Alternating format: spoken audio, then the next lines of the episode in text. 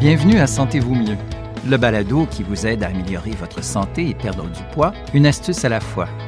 Chaque semaine, nous aborderons un sujet en lien avec la santé métabolique et la perte de poids et nous vous donnerons une astuce à essayer pour vous aider à atteindre vos objectifs. Vos hôtes sont Dr Evelyne Bourduaroy, médecin de famille certifiée en médecine de l'obésité, et Sophie Roland, neuroscientifique et candidate à la maîtrise en nutrition humaine fondamentale et appliquée.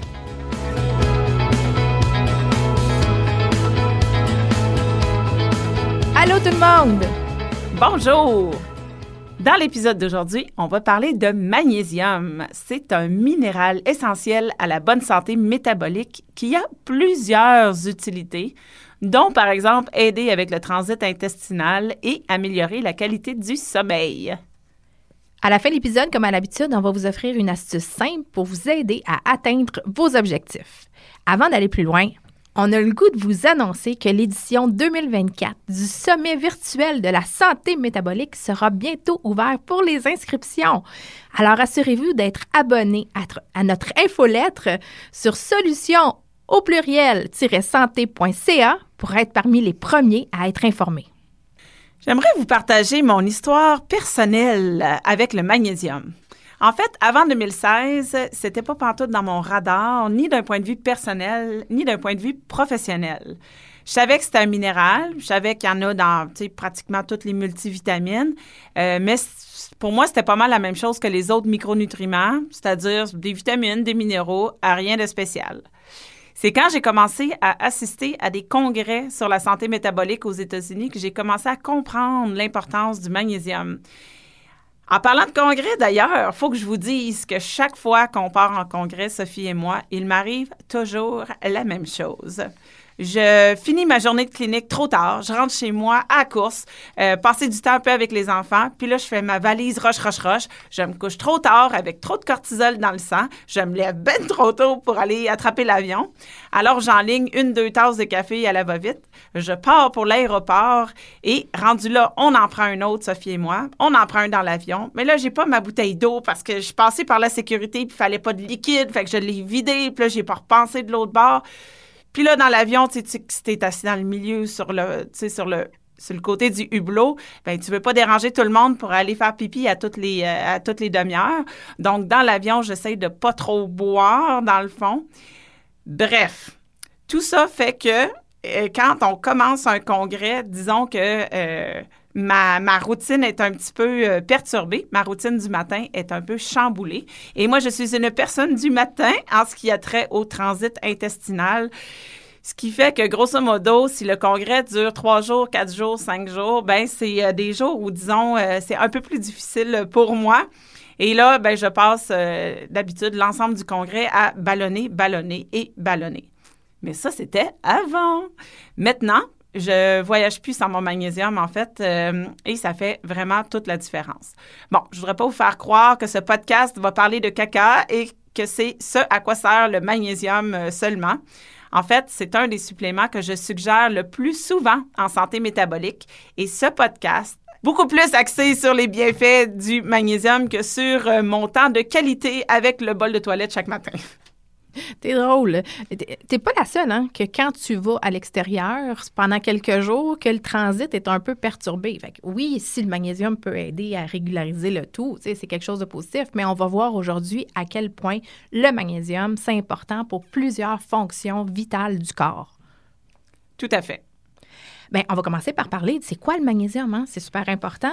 Bien, c'est un minéral essentiel. Puis on dit qu'il est cofacteur dans au moins 300 systèmes. Hein? Mais si on regarde dans la littérature scientifique, on trouve de tout. 300, 450, 600 réactions métaboliques différentes. Mais la, petite molécule de magnésium, là, elle vient se fixer sur un récepteur pour qu'une ligne de, communication puisse avoir lieu. Euh, elle rentre dans la confection de certains, euh, certaines protéines, certaines enzymes. et elle va venir bloquer ou pas des récepteurs pour que la transmission neuro, euh, euh, la, neurotransmission arrête ou continue. Bref, le magnésium, c'est ultra, ultra, ultra important. Et c'est un, un ingrédient qu'on ne peut pas se passer. En fait, c'est comme si on disait que quand le corps veut fabriquer quoi que ce soit, que ce soit fabriquer une enzyme ou fabriquer une hormone, ça lui prend une recette, ça lui prend des ingrédients. Et le, magnésium, en fait, c'est un ingrédient à 300, 400, 500 ou 600 recettes que le corps sait faire, mais c'est un des ingrédients utiles pour vraiment beaucoup, beaucoup de recettes. En fait, c'est ça ce que c'est ça qu'on veut dire quand on dit qu'il participe à au moins 300 euh, euh, systèmes enzymatiques de l'organisme. Il y a surtout trois grands systèmes où le magnésium est plus important, puis c'est ça qu'on va parler aujourd'hui. On va parler du magnésium dans la, santé des os. On va parler du magnésium dans la transmission nerveuse. Hein. Ça, j'adore ça, parler du cerveau puis de la transmission nerveuse. Puis aussi dans le contrôle du glucose et du métabolisme de l'insuline. Tout à fait. ça, c'est ma partie préférée. Donc, pour la santé des os, ben, les os constituent le plus grand réservoir de magnésium de l'organisme. En fait, 60% du magnésium de l'organisme se trouve stocké dans les os. C'est donc pas surprenant que la carence en magnésium, surtout si c'est une carence chronique, ça, ça peut devenir un problème important pour la santé osseuse. Les os sont en permanence en train de se construire et de se déconstruire. En fait, ça fait partie de la santé des os. Pour avoir des os denses et en santé, les os se construisent et ils défont les parties plus vieilles, les parties un peu plus maganées, les, parties qui, euh, qui sont un peu plus dysfonctionnelles. Elles se déconstruisent pour mieux se reconstruire. Mais il doit y avoir un équilibre dans ce processus-là. S'il y a plus de déconstruction que de construction, bien évidemment, on peut en venir à souffrir d'ostéoporose, puis à, à terme, éventuellement, d'ostéoporose, qui est quand même assez fréquent dans notre société de nos jours. Et donc, il s'avère que le magnésium joue un rôle très important à cet égard, à la fois directement et indirectement, et il aide à équilibrer le processus de construction-déconstruction. Le magnésium aide aussi à équilibrer le calcium et la vitamine D qui ont aussi un rôle à jouer dans la santé osseuse. En ce qui concerne la transmission nerveuse, ben, le magnésium, ça se trouve au centre d'une grande partie de l'action de transduction des signaux à travers les nerfs. La transduction, c'est quand on a un neurone qui parle à un autre neurone pour avoir un effet pour euh, passer le message de faire bouger notre main, par exemple. Quand on décide de bouger notre main, ben, c'est un neurone qui, passe du cortex, qui part du cortex moteur et qui se rend jusqu'au bout de la main. Mais chaque neurone va transduire le message. Donc, ils vont se passer une lettre à chaque niveau pour que ça se rende jusqu'à la main. Euh, ça arrive aussi au niveau des muscles ou encore plusieurs autres cellules du corps, même celles qu'on ne contrôle pas, par exemple quand on digère. Le magnésium, c'est aussi un antagoniste des récepteurs NMDA puis un agonisme du GABA. Le GABA, je ne sais pas si vous en avez déjà entendu parler, mais c'est le neurotransmetteur inhibiteur ou encore calmant principal du système nerveux. Le GABA, on veut en avoir pour se sentir zen. Mais le magnésium joue un rôle important dans la capacité du GABA à faire son effet. Les carences en magnésium, bien, ça, c'est un facteur qui contribue à de nombreux troubles de l'humeur et aussi d'autres affections neurologiques qui incluent en particulier les migraines. Et le magnésium a un impact sur le mouvement dans le corps avec d'autres minéraux comme le sodium, le potassium, le calcium. C'est-à-dire que le magnésium est au cœur de tous nos mouvements. Quand tu dis que le, magnésium, il y a un impact sur les récepteurs GABA, puis que le GABA, dans le fond, c'est notre capacité à être calme, est-ce qu'on pourrait dire que le magnésium, c'est un peu comme le minéral de la zénitude, de la mèche longue? c'est drôle. Euh, quand tu parlais de ton histoire avec le magnésium, des fois, on aime ça un peu raconter comment nous, on vit avec ces trucs-là sans dire fais ceci ou fais cela, regarde moi ce que j'ai fait, comment le bien que ça me fait. Et euh, ben, c'est pas, pas une surprise pour personne, je suis anxieuse, moi, dans la vie. C'est le, le cadeau que ma maman m'a donné. J'ai plein d'outils, évidemment, pour, euh, que pas, pour pas que l'anxiété m'envahisse, puis me tétanise, puis m'empêche de fonctionner. Et parmi mes outils, j'ai le magnésium parce que depuis, ah, je vais faire juste un petit rewind. Souvent, quand on change notre alimentation puis on tombe dans le monde faible en glucides et cétogènes, il y, a comme des principes dont prendre du magnésium. On dirait que c'est comme un automatisme. Hein. Quand tu es céto, il faut que tu prennes du magnésium. Souvent, les gens disent ben, c'est quoi? Ça veut-tu dire que c'est carencé? Non, ça ne veut pas dire que c'est carencé. Ça veut dire que ça va nous aider, dans le fond, à différents niveaux de processus. Et quand j'ai commencé céto, j'ai commencé aussi le magnésium et comme par magie, ma tête s'est calmée. Mes enfants qui ont un trouble de déficit de l'attention, quand ils prennent leur magnésium, ils sont beaucoup plus calmes. Alors, c'est un minéral. On va en parler un peu des carences tantôt, puis pourquoi, dans le fond, on est fondamentalement beaucoup plus carencé qu'avant. Mais globalement, le magnésium, oui, c'est le, le, le, le, minéral. Le minéral, le lion essentiel euh, à la zénitude et à la patience. Puis là, évidemment, Sophie, t'es pas en train de dire que si on prend un anxiolytique, un antidépresseur ou un médicament pour le TDAH, qu'on a juste à prendre du magnésium, puis voilà, ça va faire sa magie. C'est un effet beaucoup plus doux que ça, beaucoup plus subtil, qui est plus en coup de pouce, en soutien. D'aucune façon, j'ai voulu dire, euh, remplacer votre médication prescrite par votre médecin qui vous connaît depuis de nombreuses années par un supplément en magnésium. Effectivement, c'est pas ça que j'ai dit. Je vais juste dire que c'est moi, dans ma vie à moi, ça a été ma molécule de zénitude. Voilà, c'est un plus, c'est un coup de pouce. Le magnésium, c'est aussi utile, important, en fait, je dirais crucial dans le contrôle du glucose et du métabolisme de l'insuline. Le magnésium, il contribue au contrôle euh, du glucose, oui, très certainement. Puis, ben, le glucose, ça a un impact sur le métabolisme, donc c'est-à-dire sur la façon dont le corps gère son énergie, s'il la dépense, s'il la stocke, etc. Le magnésium est impliqué dans la régulation de la sécrétion d'insuline dans les cellules bêta du pancréas, en plus de la phosphorylation du récepteur de l'insuline dans la cellule cible. Bon, c'est un peu complexe comme affaire. On peut retenir en fait que le, le magnésium aide l'insuline, aide la glycémie. Lorsque l'insuline atteint le, récepteur de l'insuline, ça conduit à une kinase intracellulaire qui phosphoryle et conduit finalement au mouvement des transporteurs du GLUT4 qui se déplace à travers la membrane cellulaire et qui permet au glucose d'entrer. OK, je vais te simplifier ça. Là. Dans le fond, là, le glucose circule dans le sang. Tout ce qu'on mange, tout ce qui contient des glucides est transformé principalement en glucose qui part dans la circulation sanguine. Ça, c'est notre glycémie. OK? Et là, dans le fond, notre, on sait que notre glucose sanguin doit être le plus stable possible parce que les épisodes d'hyperglycémie, quand on a trop de glucose en circulation, ça, c'est dommageable pour nos cellules, pour l'intérieur de nos vaisseaux sanguins, pour nos nerfs, pour nos neurones. Donc, le corps ne veut pas ça. Puis il y a plein de mécanismes de régulation de la glycémie. Et parmi ces mécanismes-là, l'insuline, un de ses rôles, c'est d'être une petite clé qui rouvre une serrure sur chaque cellule qui a besoin de récupérer du glucose. Et ça, ça ouvre un canal à travers la paroi de la membrane. Donc, quand tu parles des GLUT4, ça, c'est un des, un des canaux qui existent. Des GLUT, il y en a jusqu'à 8. GLUT1, GLUT2, GLUT3, GLUT4, GLUT8.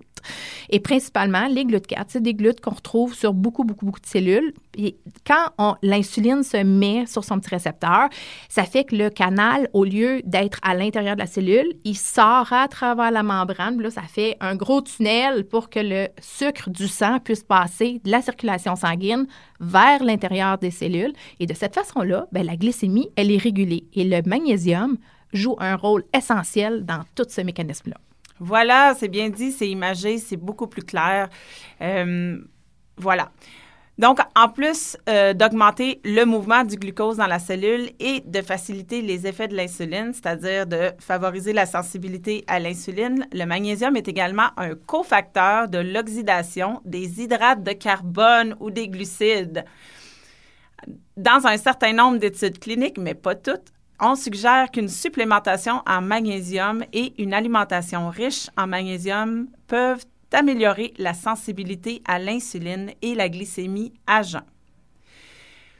Par contre, la mesure dans laquelle le magnésium peut aider dans un domaine donné, qu'il s'agisse de santé des os ou de santé euh, métabolique ou, ou, de santé nerveuse, ça dépend en grande partie de la carence en magnésium actuellement dans le corps de chacun. En d'autres termes, ça, c'est un concept avec le magnésium. Plus on est déficient en magnésium, plus on est carencé en magnésium, puis plus quand on va en prendre, ça va faire une différence et ça va nous aider. Et plus on est déjà à l'équilibre, puis on en a suffisamment dans notre corps, bien plus, si on prend un supplément par-dessus ça, on va trouver que ça n'a aucun effet, aucun bénéfice, aucun impact.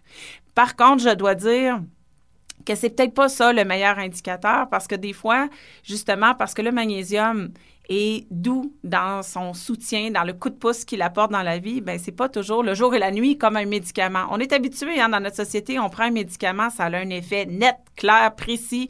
Il y a même des médicaments qu'on sait exactement à quelle heure ils embarquent dans notre corps, à quelle heure ça commence à fonctionner, tu sais combien de minutes, pas à quelle heure précise, mais combien de minutes après l'ingestion euh, ça commence à faire effet. Évidemment, tout ce qui est naturel, tout ce qui est vitamines, minéraux, suppléments, ça a un effet beaucoup plus doux avec une amorce beaucoup plus subtile, disons. Donc, euh, il faut pas nécessairement s'attendre à prendre du magnésium et à dire Waouh, je, viens de prendre mon magnésium, la vie est donc bien belle, je note une différence notable. Depuis tantôt, on parle de carence. Puis là, je suis certaine que vous vous posez la question, OK, mais comment je peux savoir si j'ai une carence? Hein? Euh, souvent, quand on parle de, suppléments ou de, produits naturels, on dit en cas de carence, puis c'est comme une préoccupation. Puis là, bien, on se pose la question, comment on peut déterminer si on en a une carence ou pas? Euh, la, vraie, la vraie réponse, c'est qu'il n'existe pas des super moyens pour mesurer le taux de magnésium parce que il y, a, moins de 1% du magnésium qui est circulant dans, la, dans, le sang. Donc, quand on prend une goutte de sang et on veut mesurer la concentration de magnésium, il y en a très, très, très peu. Le, magnésium est surtout intracellulaire. Il existe des tests plus fancy comme aller le mesurer à l'intérieur des érythrocytes, des globules rouges, mais ça, c'est pas couvert par la RAMQ. Puis, faut aller au privé, puis ça, ça coûte des sous. Puis encore là, l'exactitude de tout ça n'est pas tout à fait euh, mesurée. Euh, on peut aussi collecter notre urine dans un récipient, l'amener. On le fait, on le mesure pendant, on, le prend pendant 24 heures, après ça, il faut aller le porter quelque part pour faire l'analyse. Ça non plus, c'est pas très pratique. Il y a d'autres tests qui sont chers, qu'on peut faire au privé aux États-Unis. Encore là, dans la littérature scientifique, c'est pas super supporté ou appuyé. Fait qu'on sait pas trop si ça fonctionne ou pas. Mais en, en réalité, là, c'est pas super utile dans la pratique ou dans la clinique de tester le magnésium, à moins qu'on soupçonne qu'il y ait une malabsorption, par exemple chez les diabétiques de type 1. Chez les personnes qui ont une mauvaise santé métabolique, qui, inclut, entre autres, d'avoir des, glycémies qui ne sont pas optimales, euh, d'avoir une résistance à l'insuline, du surpoids, euh, de l'hypertension artérielle. On, peut voir qu'ils ont des carences parce qu'ils ont une faible densité osseuse. Euh, on peut noter aussi un genre de palpitation qui peut être investigué ou encore que ça soit bénin. Euh, on peut aussi avoir des crampes dans les mollets, surtout la nuit, euh, le, fameux pied de ballerine. On s'étire, on envoie nos orteils comme, une ballerine, puis là, pouf, le, le mollet, il crampe. Mais d'une façon générale, tu nommais tantôt que le magnésium était hyper important dans le métabolisme du glucose et de l'insuline. Bien, on peut penser que quand on a un syndrome métabolique, que quand on est en surpoids, qu'on est en hyperinsulinémie, puis que notre corps a à gérer beaucoup, beaucoup d'insuline, bien, il utilise beaucoup, beaucoup de magnésium comme cofacteur. il y a plus de chances qu'on soit en carence à ce moment-là. Ben oui, si je pense à l'ensemble des patients qui me consultent, en fait, euh, j'ai des patients en bonne santé qui me consultent pour faire de la prévention et ça, j'adore ça. Mais euh, sans blague, la majorité des gens qui me consultent euh, n'ont pas une santé métabolique optimale. Et si on pense aussi, si on se rappelle les statistiques américaines, hein, il y a 93% des Américains qui ont une mauvaise santé métabolique. Donc, chez les gens qui ont une mauvaise santé métabolique, et ou qui ont déjà des symptômes et ou qui ont déjà des diagnostics associés ou qui prennent des médicaments qui ont un impact, ben la, supplémentation en magnésium pourrait être pertinente. Fait que dans un contexte comme ça, en clinique, euh, c'est rare que je fais des tests, c'est rare que je le demande dans, dans le sang. Ça m'arrive. Ça m'arrive chez les types 1, par exemple. Ça m'arrive chez les gens chez qui je soupçonne la malabsorption, deux choses différentes. Et euh, je peux, parce que s'il est carencé dans le sang, on peut supposer qu'il est carencé partout, qu'il est carencé dans les os, qu'il est carencé ailleurs. Toutefois, quand il n'est pas carencé dans le sang, quand on est dans un, une fourchette normale dans le sang, ça n'exclut pas la possibilité qu'il puisse y avoir des carences chroniques. Donc, grosso modo, en général, euh, chez toutes ces personnes-là, j'ai tendance à suggérer de prendre un supplément de magnésium. Oui, puis euh, si je me trompe pas, ça donne des beaux résultats, même s'ils sont parfois doux, puis on comme tu le mentionnais tantôt, on s'entend pas le jour et la nuit, mais c'est globalement positif. Donc, euh, c'est un coup de pouce? Voilà. Euh, tu sais qu'on utilise le magnésium aussi dans le traitement des migraines. Ça me fait penser à une méta-analyse qu'il y a eu en 2016 qui regroupait tous les essais cliniques randomisés qui portaient sur les migraines aiguës. Puis dans le fond, ce qu'ils ont trouvé, eux, c'est que quand on administrait de façon infusion intraveineuse 2 à 4 grammes de magnésium, bien, ça amenait un soulagement significatif rapidement, c'est-à-dire dans les 15 à 45 minutes. Puis ça, ça pouvait durer jusqu'à 24 heures après l'administration du magnésium. Puis ça, ben, c'est connu dans le monde médical. Euh, les traitements pour le magnésium par voie orale peuvent réduire et la fréquence, la gravité des crises, mais ça apporte qu'un très faible soulagement dans un contexte aigu. Donc, mieux vaut essayer de prévenir au lieu de guérir. Ben oui, donc si vous êtes migraineux ou vous avez tendance à faire des maux de tête, ça serait peut-être euh, intéressant d'essayer une prise quotidienne de magnésium à bonne dose, puis on va en parler, lesquelles, puis quelle dose, euh, dans, un, dans une optique, dans une, euh, une, tentative de prévenir, de diminuer la fréquence et l'intensité des crises, parce qu'évidemment, se faire donner du magnésium intraveineux à chaque fois qu'on a une migraine, pas évident. plus ou moins pratique. Pas évident. Bien, de toute façon, pas évident de vivre une vie puis d'avoir une qualité de vie quand on, a, quand on souffre de migraine, là. absolument. Est-ce que la prévalence de la carence en magnésium, elle est euh, importante dans la société? Est-ce que la majorité des gens ont assez de magnésium dans leur corps ou pas? Ça, c'est une question. Puis là, on va parler de l'Amérique du Nord parce que tous les pays ne sont pas égaux euh, face à cela. Euh, mais effectivement, qu'en Amérique du Nord, c'est pas facile de connaître la réelle prévalence d'une carence chronique en magnésium. Euh, les études ne s'entendent pas trop là-dessus, possiblement parce que c'est difficile dès le départ, comme on l'a dit déjà, de mesurer ça euh, de manière euh, objective et fiable. Donc, difficile que les, difficile de trouver des statistiques qui s'entendent entre elles et qui sont représentatives et fiables. par contre, si on se base sur le taux sérique qui n'est pas fiable, qui représente 1 du, de tout le magnésium qui est dans le sang. Euh, on le définit comme, on définit une carence comme inférieure à 0,75 millimoles par litre on sait qu'il y a environ un quart de la population nord-américaine qui répond aux critères de carence en magnésium. Mais on sait aussi que quand on est carencé dans le sang, ça veut, franchement, on est avancé dans notre carence et que probablement qu'il y a beaucoup de gens qui n'ont pas de carence dans le sang, mais qui ont euh, euh, une, baisse au niveau de leur réserve, par exemple, dans les os. Tu vois, j'ai le goût de t'interrompre deux secondes, dire, moi, j'aime beaucoup dire qu'il y a trois dosages. Il y a le minimum, il y a le maximum, puis il y a l'optimal. Ça ne veut pas dire que parce que tu n'as pas une carence en magnésium, que tu es à un niveau optimal de magnésium dans le sang pour que toutes tes réactions métaboliques puissent avoir lieu d'une façon géniale. Tout à fait, tu as tout à fait raison là-dessus. Donc, c'est assez difficile à dire, bref, à établir, mais déjà, déjà, si on se fiait juste sur le fait de ce que les études nous disent du magnésium sanguin, ça, déjà 39% de la population adulte serait en carence. Euh, j'ai dit 39, mais en fait, euh, pardon, c'est une erreur. Je voulais dire qu'il y a déjà un quart de la population qui serait carencée. C'est déjà beaucoup. C'est énorme. Oui, c'est gros. Euh, une des raisons pour laquelle on pourrait penser qu'on est carencé, c'est le premier facteur, c'est l'alimentation. Pourquoi? Ben parce que consommer des aliments qui sont riches en magnésium, déjà, c'est pas comme commun dans la société de nos jours. Là. On va en parler quels aliments sont riches en magnésium.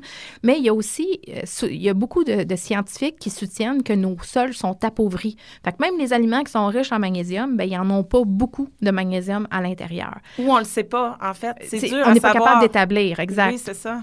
Il y a aussi le fait que certains médicaments qu'on prend qui ont un impact sur le niveau de magnésium.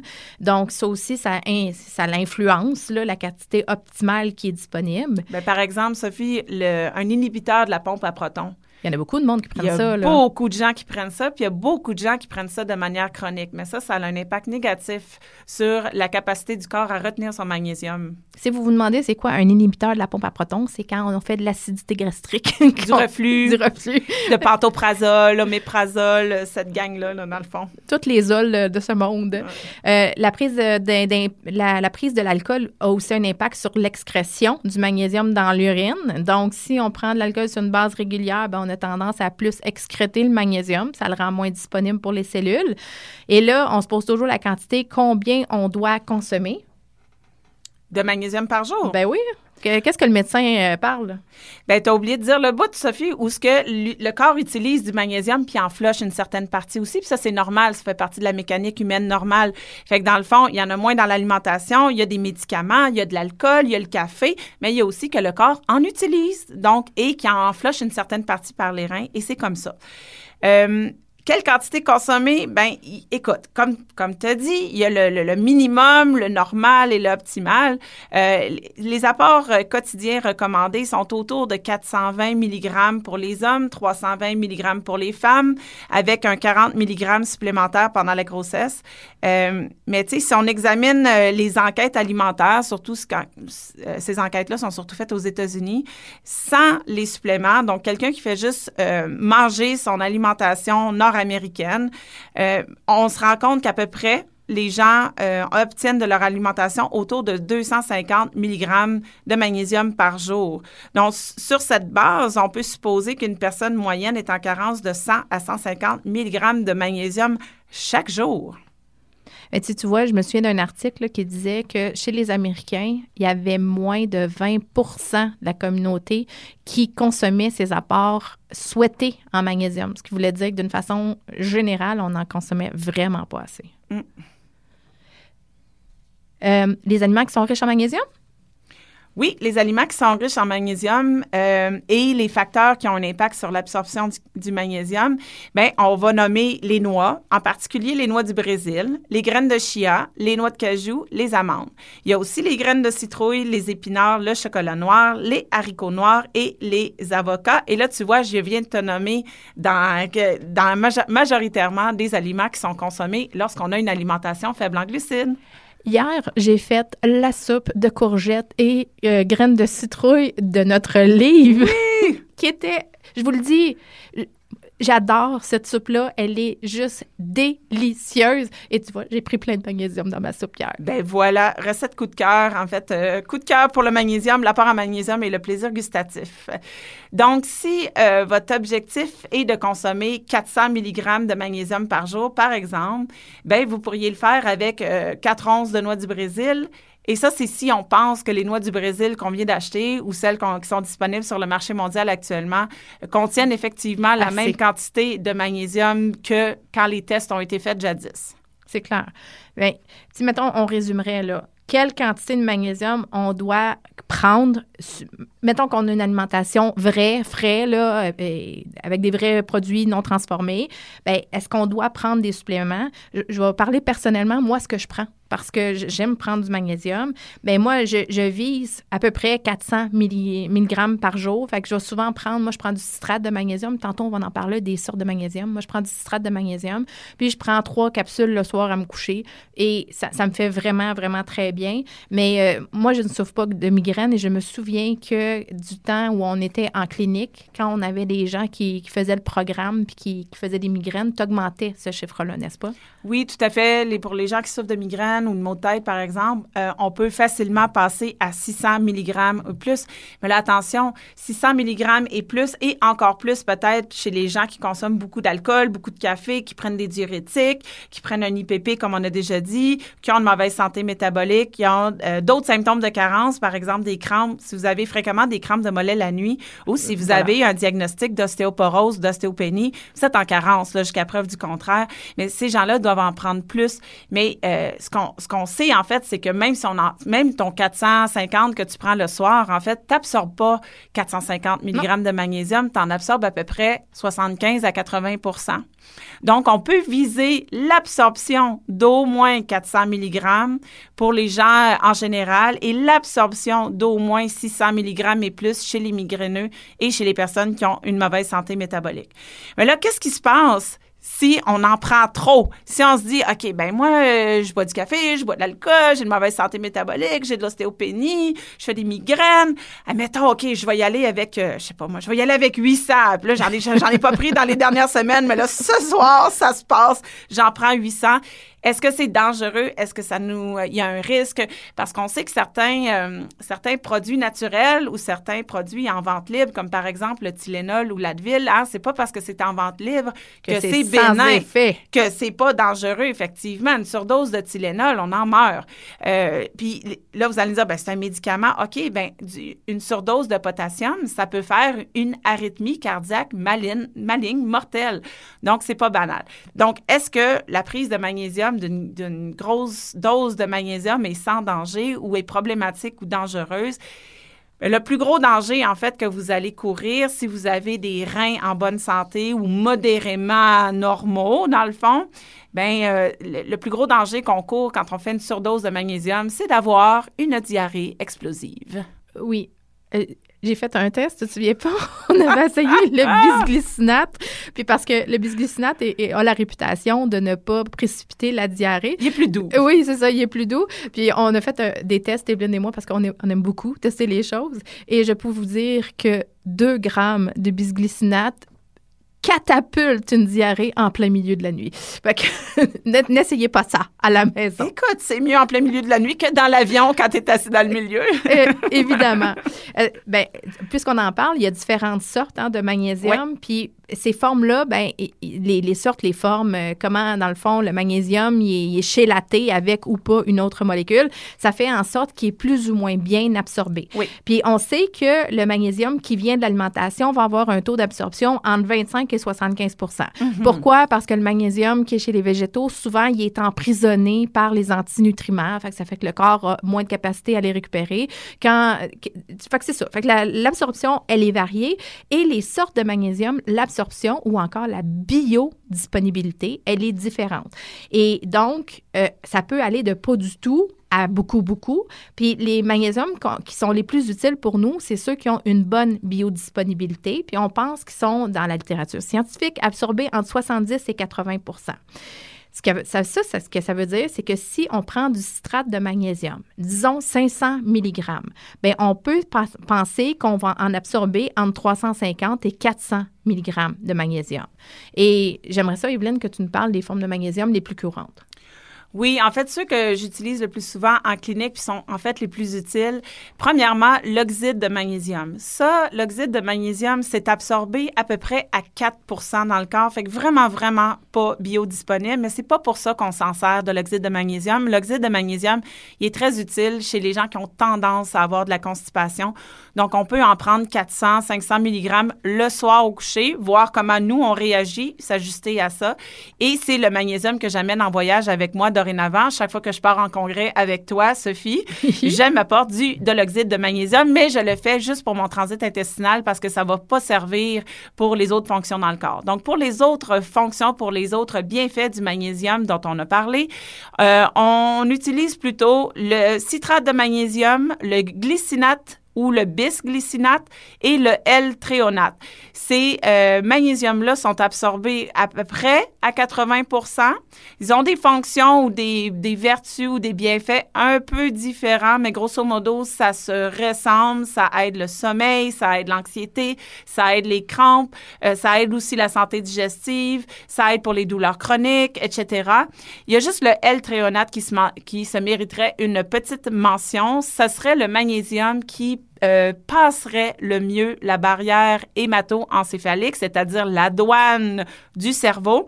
Et euh, si on prend du L-tréonate, ben on a plus de chances que ce magnésium-là se rende à nos neurones et aide au niveau de la cognition. D'ailleurs, on n'aura pas le temps d'en parler, mais il y a plusieurs études intéressantes sur le L-tréonate et l'amélioration de la cognition chez les personnes d'un certain âge.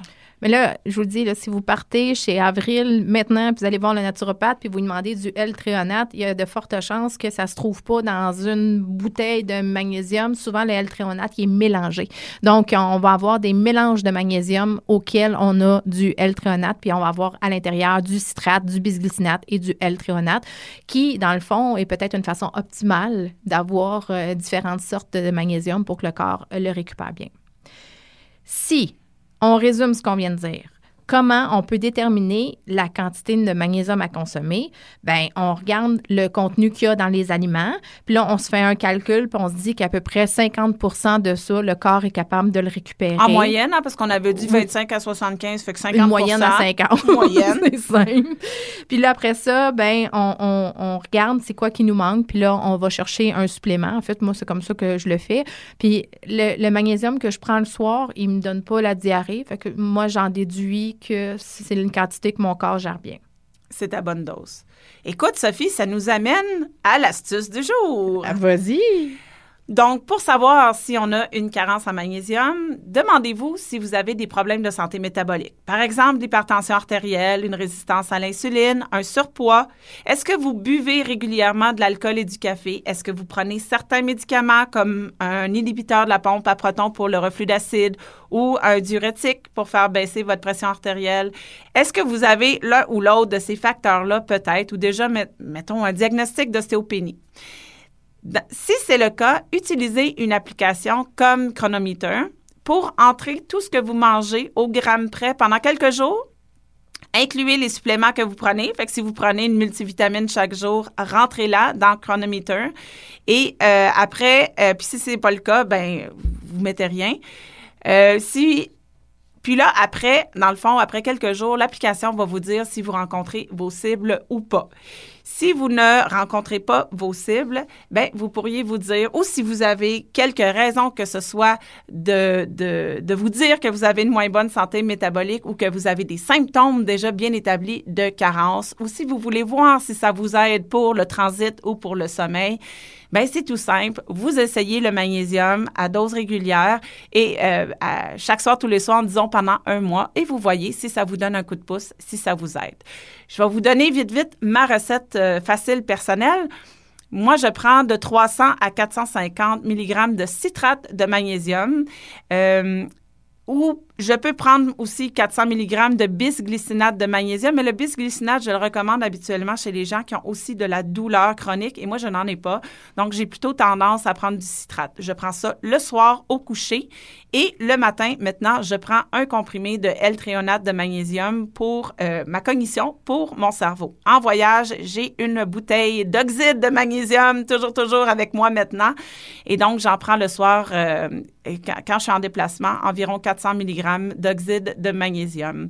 Il n'est pas très bien absorbé, mais il est très efficace euh, pour me garder en, bonne relation avec le bol de toilette. Les messages clés de l'épisode. Les avantages du magnésium sont l'atténuation des palpitations cardiaques bénignes, une diminution ou la disparition des crampes musculaires, surtout de mollets pendant qu'on dort, la prévention des maux de tête et des migraines et la diminution des fréquences de crise, ça impacte favorablement la cognition et le sommeil, ça a un impact sur la santé des os et ça a un impact sur la régulation des glycémies et de l'insulinémie. Le magnésium, c'est un minéral très important qui participe à plus de 300 cascades métaboliques dans le corps humain. C'est un ingrédient de plus de 300 recettes fabriquées par le corps. Il ne faut pas en manquer. Quand on a une fonction rénale normale ou modérément normale, on peut ne on peut pas trop s'inquiéter d'en prendre trop parce que si par accident ça arrive, ça va se traduire en une diarrhée explosive. Et donc, on sait qu'on peut soit diminuer la dose ou espacer les doses. Ceci dit, la plupart des gens sont probablement très déficients s'ils ne prennent pas de suppléments car ils n'en manquent pas forcément, euh, ils n'en remarquent pas forcément les effets. Lorsque l'on fait passer une ostéodensitométrie aux, patients, les médecins, ce qu'ils se rendent compte, c'est que les scores sont abaissés et là, il faut encore penser à la supplémentation. Et pour la plupart, à l'exception de l'oxyde de magnésium, et qui est principalement un outil pour aider Evelyne à avoir une fonction intestinale régulière, ben les autres sont assez biodisponibles, donc on peut penser jusqu'à 80% qui est absorbé et servir dans le corps.